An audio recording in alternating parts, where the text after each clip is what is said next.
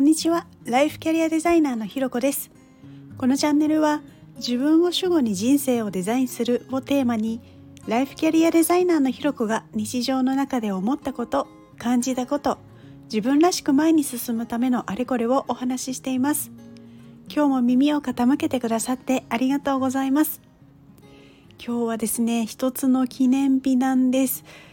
えー、今日からですね本の予約購入ができるようになりました。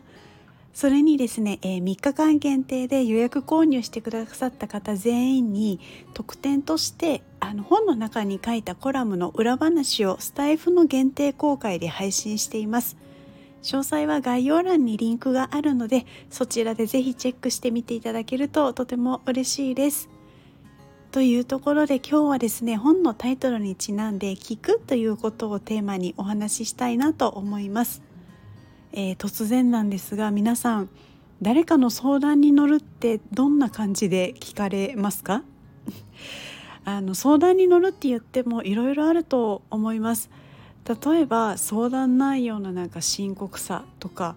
相手との親密度みたいなところとかあとまあ仕事なのかプライベートなのかみたいにこういろんな状況とかいろんなパターンがあると思うんですよね。で本当に大切な人からこう神妙な面持ちで結構シビアな相談をされたことってありませんか？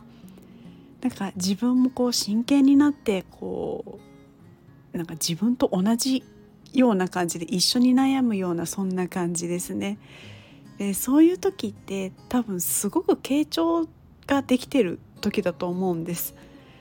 でここ何年かでこう話し方とかよりも聞き方とか傾聴力の重要性っていうのが話題になってると思うんですけど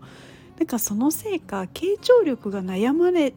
あの傾聴力がなくて悩まれる方もいらっしゃったりするんですね。ででも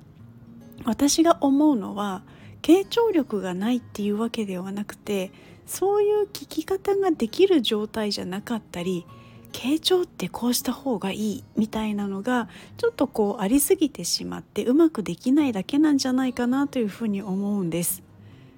できっと誰でも真剣に相手の身になって話を聞いて相談に乗る時っていうのはあってでその時っていうのは話にすごく集中しているから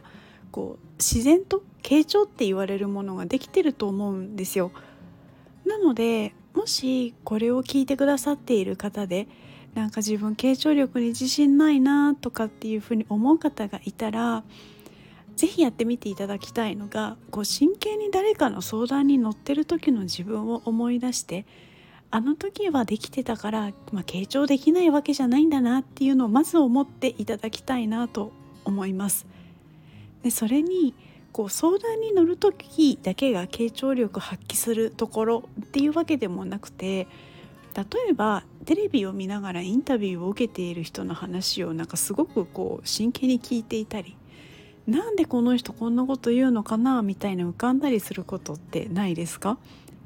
でそういう時って結構聞くスイッチが自分の知らない間に勝手に入ってたりするんですよね。なのでそういう自分にただただ気づいてだけない気づいていないだけなんです